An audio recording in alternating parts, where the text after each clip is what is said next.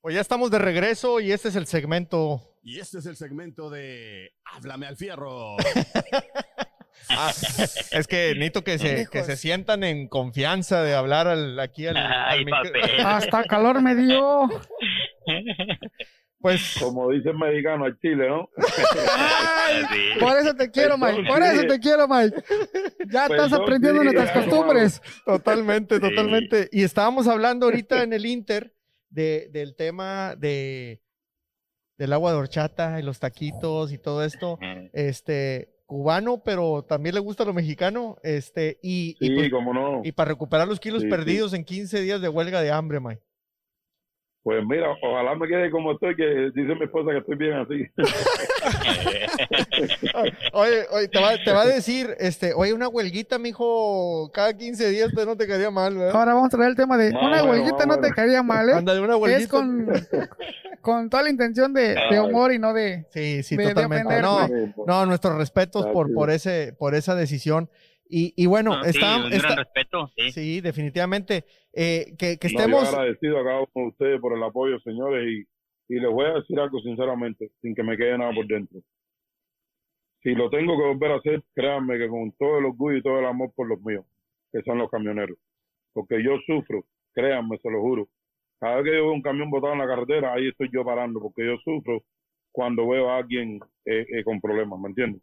Y más cuando no los puedo ayudar y veo cómo vienen y así, tan fácil le dicen 800 dólares por el road service, más la pieza. Cuando pregunta cuánto es la pieza, te dicen 600 dólares o 1000 dólares, así, pero como si no fuera nada, sí. ¿entiendes? Oye, oye. Mike, Ujú. Dímelo, dígamelo, ah, dígamelo. eh, eh, es difícil encontrar un cubano como tú. eh. Yo conviví con muchos cubanos allá en el sur de Florida. Mis supervisores, mis capataces de allí eran cubanos.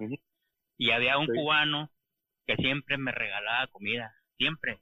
Y es muy difícil encontrar un cubano como tú y como el que yo me encontré allá abajo. Lo- Los hay buenos, los hay. Mira, los hay. yo, yo, Poquito, yo pero les voy a hay. decir una cosa, es difícil de cualquier nacionalidad encontrar gente como Mike, porque eso que está diciendo de yo me paro, yo ayudo, yo esto, el otro, yo creo que también mexicanos, salvadoreños, hondureños, nos gusta hacernos de la vista gorda y mejor yo vivo para mí y los demás que se frieguen. Muchos dicen, ay, mira ese, ya se quedó ahí, Sí, sí. pobre, en vez de que párate y si No, sabes idioma, eh, enséñanos, entendemos. con respeto, con respeto le digo una cosa. ¿Sabe lo que pasa? Que yo les voy a decir algo sinceramente, señores. Yo amo mi trabajo, amo mi trabajo. Eh, el que vea esto, el que vea esto como un trabajo, como un trabajo, ¿ok? No está viendo la, la carrera de camionero.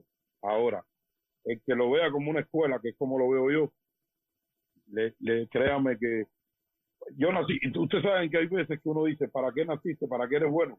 Yo para manejar camiones, porque me encanta. me Y si yo volvería a nacer, vuelvo a agarrar esta hermosa profesión. Aunque Créeme me tachen sí, de loco porque- todavía. Loco ya estoy, digo. Sí, pues sí, eso no se te va a quitar ni volviéndote a hacer dos, tres veces, compadre. Entonces, qué bonito que, que se expresen así de, de esta carrera, porque a pesar de, de que ha sido tan ninguneada, tan, tan eh, cabibajeada, eh, tan demeritada, no sé qué palabra ponerle, eh, ustedes sacan el pecho, dicen, aquí estoy, soy troquero, soy trailero, me gusta, lo quiero seguir haciendo, me fascina. eh, y no es fácil Sí. encontrar a alguien que trabaje en lo que le guste, eh, aunque sean ingenieros, doctores, licenciados, y que ustedes digan, a mí me gusta ser troquero, pues yo los admiro muchísimo y, y les agradezco que estén aquí. Y por eso nacen nuestras redes sociales, por eso nace la necesidad de, de ayudar, compartir desde el lado de la mecánica de nosotros. Empezamos tratando de reparando camiones, nos estamos metiendo a reparar choferes, Ah, que, que- que es lo más bonito, porque, porque finalmente eh, hay unos, her- unos héroes ocultos ahí y, y pues necesitan reparación también, ¿no? Y créame, Claro que y no porque te tengo aquí de frente, creo que ya te lo dije en una ocasión. Nosotros agarramos un lema que tú dijiste en un en un este en un video de TikTok Sí. y, y se nos metió mucho, mucho, mucho en reparar operadores y no camiones. Y creo que es lo que ahorita nos falta, no nada más en Estados Unidos, No, la industria en o sea, en general. la industria en general, reparar ese, ese sentido común de compromiso de la gente, pero no tanto con el trabajo, sino esa empatía con el compañero. Sí, sí. Correcto. Hace Eh. mucha falta. Yo creo que las compañías, eh, lo hemos platicado en programas anteriores, por ejemplo, con el tema de la inseguridad en México. Oye, eh, un chofer le quiere ayudar a otro a que no lo secuestren o lo asalten o la fregada, le hace un razoncito al camión, llega la compañía, eh, te voy a descontar de nómina porque me dañaste mi camión. Por eso salvé la vida de un troquero, de un trailero. Y no lo miran. Y no lo miran, Ujú. porque la compañía le preocupa su camión, el chofer que va de la fregada. Ah, quiero ver quién les va a mover los camiones si no hubiera troqueros, ¿verdad? Porque todavía no tiene. Tesla tan desarrolladito el que se manejen solo los camiones como para que no los ocupen. Eh, entonces, eh, pues, ¿por qué no cuidar a, la persona? Que finalmente nosotros también somos personas. Entonces, sí, definitivamente creo que hace mucho trabajo eh, lo que tú hiciste, Mike, de arriesgarte porque estás diciendo, aquí estamos, necesitamos defender nuestra profesión, ¿verdad? Entonces, eh, el tema del B1, vamos a meternos un poquito más ahí, Saro. ¿Qué es un B1 para los que no saben? Porque yo creo que hay muchos que no saben. Yo incluso, fíjate, he hablado con varios gringos últimamente de compañías dedicadas a la industria del transporte, como proveedores, no necesariamente con- como, eh, Como digamos, transporte. dueños de camión, pero sí proveedores a la industria. Y les digo que los B1 no tienen la más mínima idea, siquiera que existen. Ah, Pues mira, mira, aquí hay va- una... A, Dale, dale, bueno, Lobo, eh. dale, dale. No, va- va- ese es un tema muy delicado como tanto para los B1 como para los CDLs. Y hay una línea bien delgadita entre los dos. Pero ¿Es vamos a correcto? tocarlo. Sí, Hay, vamos hay a que tocarlo. tocarle, hermano, hay que pasar la Sí. línea roja para poder entender el problema. Es Sí, sí, muy bien. Para, para saber de dónde viene la, ra- la raíz de un problema. Ok, ¿te puedo hacer una Correcto. pregunta, viejo Lobo? Con todo Ah, el dígame. respeto. Para ti, Sí. para ti, ¿qué es un B1? como un, ah, un B1, pues es un chofer que viene con ah, eh, un programa piloto de del, eh, eh, libre comercio. El, es un programa piloto que viene con su carga desde México a, a Estados Unidos a entregar su carga, pero debe salir eh, de punto a punto, no hacer triangulación. Ok, hasta ahí, sí, hasta ahí estamos bien. Bueno, Ok. Mm, yo te voy a hablar lo que nos ofrece el Tratado de Libre Comercio. Sí. Eh, muchos hablan de que la licencia B1, en primera, la licencia B1 no existe. No, es la visa. Es La visa, es la- B1. sí, es la visa. la visa es Sí, la visa. B1, B2. Es una visa de turista. ¿Te acuerdas en un, en un, este, tu- en un TikTok que hiciste que te criticaron y a mí me criticaron por haberte contestado? Eh, y es por eso que llegamos a este tema. Bueno, eso es la visa. A nosotros nos da un permiso, no lo que es este migración, nos lo da el CBP, porque así lo nos pide la regulación, lo que es este el Tratado de Libre Comercio. A lo que voy, el operador B1 no es exclusivamente el mexicano, porque es un tratado de libre comercio entre tres países. El operador canadiense puede ser un B1, el operador eh, americano, ya sea residente, ya sea nacido, ya sea ciudadanía, puede ser un operador B1. Obviamente con sus Pues, regulaciones por el tratado. Pero aquí se, se Sí, dice hay- que el operador B1 de México a Estados Unidos, porque es el único que lo está desarrollando como tal. Es- hasta ahí Sí. es el P1. Ahora, si quieres ir al tema, a esa línea tan delicada, que te aseguro que Sí. a mí como operador internacional también me está pegando en el bolsillo. Tocaste el tema de las triangulaciones, lo que es el famoso cabotaje. A nosotros Bueno, también ah, nos pega, pero con ganas, no, no creas. Bueno, los que hacemos, yo abro por, por, por mi persona, de que a mí también me pega, porque yo estoy haciendo las cosas correctamente. Es por tal que estoy aquí enfrente del Truck Saver, no dando la cara por los B1, dando la cara por lo que yo hago como trabajo, porque he sido agredido por traer una doble placa. Me han sacado del camino por traer una doble placa. Sí, Y, y qué bueno les que temas el culpa tema. a ustedes. le- Les, Exactamente. echan la culpa a ustedes. Sí, Y, y no, neces- y no necesariamente es así, o sea... eh, no, no, no, no debe ser así. no, de Ah, entrada, de entrada, está bien, de entrada bien está bien importante... tocar este tema. Sí, bien importante Sí, aclarar. bien. Primer- primero que nada, importante aclarar. O sea, el, a lo que le llaman B1 en realidad es una visa, no una licencia. Y ese operador, ya sea mexicano o canadiense, que de hecho los canadienses tienen añales de venir a Estados Unidos, no es nada nuevo. Lo que pasa es que los mexicanos los acaban de dejar entrar hace relativamente poco, aunque el Tratado de Libre Comercio con Sí. México Empezó tiene desde, más de 20 años. desde Es- 1994 El 95. es cuando Exacto. empezaron a entrar 94, sí. exactamente Pero no nos dejaron entrar porque aquí Estados Unidos puso siempre barreras a que no entraran las compañías. claro ¿verdad? Este, Bueno, bueno, diciendo para- que los camiones para- iban a estar viejos y que los fletes y que los salarios, etcétera. Exactamente. Eh, eh, oye, yo, Exactamente. yo veo compañías, la verdad, mexicanas que vienen acá a Estados Unidos, puro camión nuevo. Y, y, y no quiero decir que no, pero mucho compañía Owner operator. y owner Owner operator que, que en serio están, arries- est- están arriesgando la ves. vida de cómo traen el camión a veces. O sea, Tú lo ves, tú lo ves en la carretera y tú dices, una bomba de tiempo. sí, Porque yo los he visto. no, no, no. los. Sí, sí, claro. Mike. Yo, yo, por ejemplo, yo crecí entre camiones. Mi papá camionero, en trailero en México, mi abuelo transportista. Pues creces confiando en el camión, en el tráiler, como le decimos en México. Cuando yo nos ponemos aquí en el taller y ves lo que ves, o sea, a mi esposa yo le digo, nunca manejes a nada de un camión, nunca sabes cómo está. Claro. No, no, no. Porque hay mucha negligencia también de, no, no, no, eso, eso sí aguanta otro mes, así le voy a dar. tú Este, dale una vuelta más No, los o choferes sea- tenemos mucha responsabilidad en eso. Sí, sí, sí. Eh, definitivamente. Eh, entonces, tampoco creo que el B1 sea, porque el B1 es relativamente nuevo eh, eh, en, en- en Estados Unidos, el mexicano, el canadiense tiene mucho tiempo. Entonces, lo correcto es punto A fuera de Estados Unidos a un punto B en Estados Unidos y de ese punto B al punto A en México. O sea, fuera de Estados Unidos. No necesariamente la misma ciudad, pero fuera de. Sí, o sea, la, la, la regla básica que todos sabemos y que pues, se debe cumplir es yo cargo en una ciudad mexicana, nosotros le llamamos BOL, aquí dicen que BOL, Sí. este, debe de ir a una ciudad americana, donde sea, o canadiense, depende. Sí. Yo puedo cargar en Estados Unidos, donde sea, pero la regla es que esa carga lleve una dirección o un destino a cualquier parte de México. Obviamente sabemos que llegamos a la frontera y nos tenemos que quedar ahí uno o dos días las cajas por cuestiones de papelería, por cuestiones de aranceles o lo que son los impuestos de ante el SAT en México.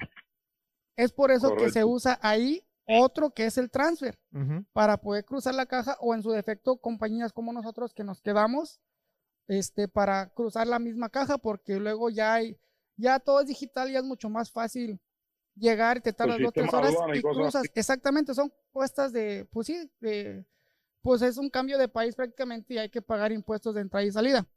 Esa es la verdadera eh, trabajo. Lo voy a tomar yo como un operador internacional para no revolver lo que es un B1 Eh, suena, suena mejor y más profesional. Porque también decirles los biguaneros o el B1 co- es como que denigrarlos. Dentro de la misma industria, yo soy CDL y tú eres de los, de los que no sirven para nada porque son B1. Espérame, somos traileros, No. somos héroes del camino todos. Sí. Bueno, ustedes, yo no. Sí, sí sirven, o sea, ¿Y a qué buenos. vamos, viejo lobo? ¿A qué vamos, viejo lobo? Aquí es donde entra el gran tema, el cabotaje. Créeme que, que, que no es tanto el cabotaje, y aclaro, no estoy agarrando contra nadie, ni lo agarren personal. Eh, yo creo que aquí lo que nos está pegando, y creo que hace rato tocamos ahí un tema de lo que es eh, los pagos. Sí. Muchos brokers tienen esa gran responsabilidad. ¿Por qué? Yo puedo dar mi, mi opinión un momentico. Dale, Dale, dale. Miren, eh, yo se lo voy a simplificar un poquito, disculpándome con aquel que no esté de acuerdo conmigo. Le pido un millón de disculpas, y, pero es como yo veo el proceso. Llevo manejando 28 años, ¿ok? Eh, el proceso yo lo veo de esta manera. Eh, eh, el Big One es la persona que, que, que atraviesa frontera, ¿ok? Frontera, eh, como decimos, laterales, de país a país. Ujú. ¿ok? Se meten con, con- con- se meten muchos con los mexicanos por lo que tienen la doble chapa. Ahora, yo pregunto, ¿no es lo mismo los canadienses que entran a Estados Unidos y salen? Es lo mismo, es lo mismo. ¿entiendes? Sí, es, Entonces, ha es- es lo existido, mismo. ha existido toda la vida, señores, toda la vida. Ustedes saben quién es el que tiene el problema. Miren, yo les voy a poner, yo les voy a poner un ejemplo.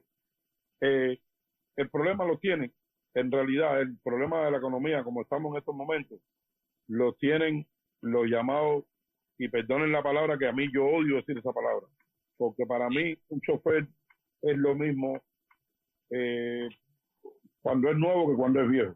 Simplemente que no tienen la capacidad y entendimiento que tiene un, chofer con experiencia. ¿Por qué? Porque nadie se ha tomado el trabajo de explicarle los números, que es ahí donde yo le doy la, razón a don José. La calculadora nunca se la pusieron en la mano. Entonces, cometen muchos errores y es donde entran los llamados peseteros. ¿Me entienden? Que por un, po- por un precio mínimo, por un precio mínimo, que el broker, el broker, bajo su influencia, nos pone a nosotros a chocar como Onero Pereiro. ¿Por qué? Porque hace que entre nosotros mismos hayan rivalidades. Porque si todos pensáramos igual y dijéramos menos de cuatro dólares la milla no vamos a caminar, créanme que no se mueve ninguna carga. No se mueve ninguna carga. Ahí, ahí Entonces, es ¿qué es donde está la sucede? clave. ¿Qué- qué es lo que sucede? El, el problema, el problema está en que tenemos que hacer base y crear conciencia en enseñar a esos que están entrando nuevos en la industria. Yo no critico a nadie porque yo pienso, en mi humilde opinión, que cada persona de este mundo, no de Estados Unidos, de este mundo, ya sea de donde sea, aunque sea de un idioma que no conozcamos, tiene derecho a abrir una compañía, tiene derecho a trabajar para sí Sí. a emprender. ¿Me entiendes? Tienen derecho.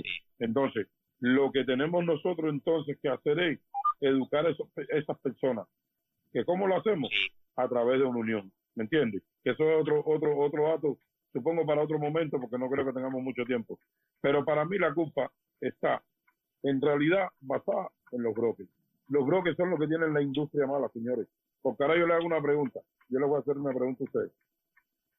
Ustedes me van a decir que un viaje paga más en Idaho, en, en, en Idaho, o paga más en Ohio, en Michigan, que en Florida.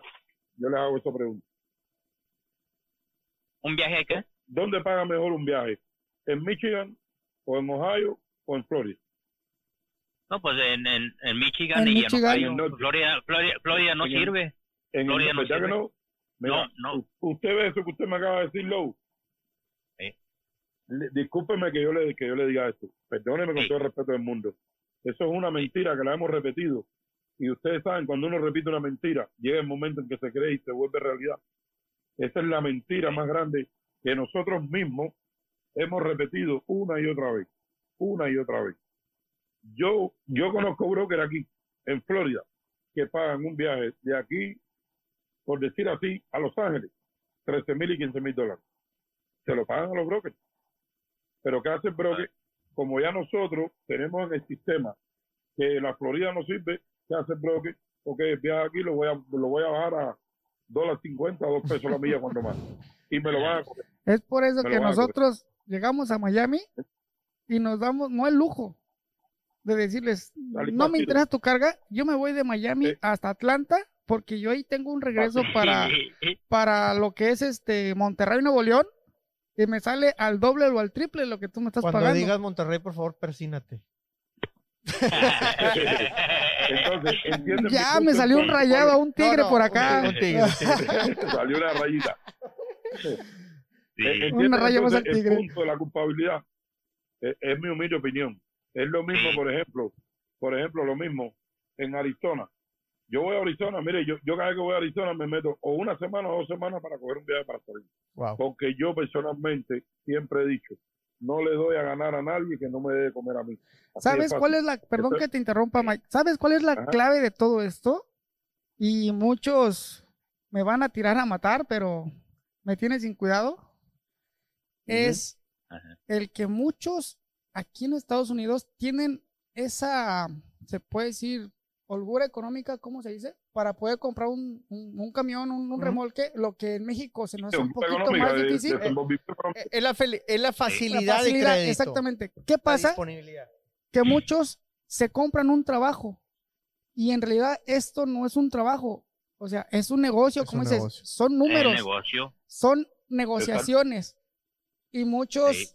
lo agarran como un trabajo nada más para sacar para la semana, pero no se ponen a ver todo lo que conlleva para, para no usar un broker, del ahí es negocio. donde, ahí es donde está la clave de cuando el broker abusa. ¿Por qué? Por, por, um, por no saber del negocio, no porque no, no tengamos esa facilidad, sino simplemente todo ser humano tiene la misma capacidad, nada más que unos somos más flojos que otros para, para buscarle, para... No es necesario que vayas a una universidad, simplemente si trabajas en una línea de transporte, ya te vas tú mismo nutriendo de lo que es el negocio. Muchos que han sido despachadores, muchos que han sido eh, gente que está en ventas, en compras, todo eso, ya se van empapando el negocio y esos son los que empiezan a hacer sus líneas aparte, porque ya experimentaron dentro de una línea, porque cuando tú compras un camión y haces, ah, pues lo voy a hacer el negocio, o sea, no tienes ni idea cuando, cómo es una negociación, porque hay desgaste en general de todo el camión. Llanta, suspensión, mangueras de aire, más, diésel, Ajá. rendimientos. Y cuando no sabes nada de eso, desgraciadamente, por la ignorancia que tenemos, no porque seamos ignorantes, porque queramos, sino porque no estudiamos tantito, no, no le dedicamos tiempo. Muchos dicen, échale ganas, échale ganas. Yo no le echo ganas, yo mejor le echo tiempo, media hora, una hora, para antes de, de meterme para exactamente. aprender. Y creo que esto lo están viendo como un trabajo y no lo están viendo como un negocio. Es por eso que se malbaratan las cargas. Sí, eh, ¿sabes? Bueno, en, en- y- en casi 21 años, ¿sabes cuántas personas o, troqueros he escuchado yo aquí diciendo, oye, agarré una carga para no sé dónde y está bien pagada porque me la dan a 1500 y de diésel me meto nomás 300 y me echo 1200 a la bolsa. Espérate, compa. Y, y, y el, día que, el día que les cotizas aquí, que necesitan reparar tres, cuatro cosas, el lloradero, porque no traen ni un No, 5. mira. y eso sí, la vieja viene en una troconona que ahí te Y encargo. te digo una cosa, yo fui una de esas personas cuando inicié, porque yo inicié en México así, hace 20 años, cuando tenía Ajá. 18 años.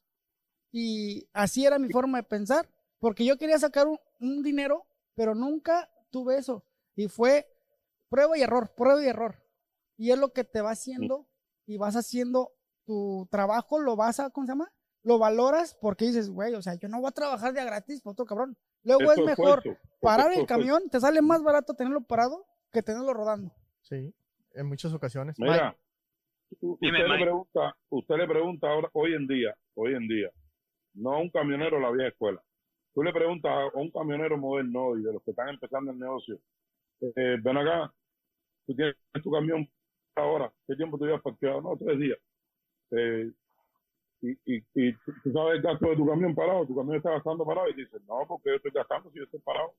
Y ellos no saben que hasta parado el camión gasta, tiene gasto. Claro, son gastos Simplemente no tienen esa- eh, está perdiendo, ¿me entiendes? No, y está, y está, pagando lo, lo, lo, lo, lo- seguro, La aseguranza, mantenimiento, sí. petróleo, todo, todo, son gastos, son gastos pausivos. Algo, algo que muchos no conocen y que los contadores eh, saben bien es algo que se le llama depreciación. El camión parado o moviéndose todos los días está perdiendo valor. Y, y la principal inversión que tú hiciste para meterte a la industria fue comprar el, el- camión. Entonces, ese camión todos los días, aunque el millaje diga lo mismo, está perdiendo valor porque cada día se hace más viejo. Claro sí. Y nomás por eso Sí. pierde valor y estás invirtiendo una cantidad de dinero. Un camión, para que sea Sí. negocio, tiene que estar rodando, tiene que estar caminando. Pero obviamente tenemos que aprender a cobrar bien por nuestros servicios.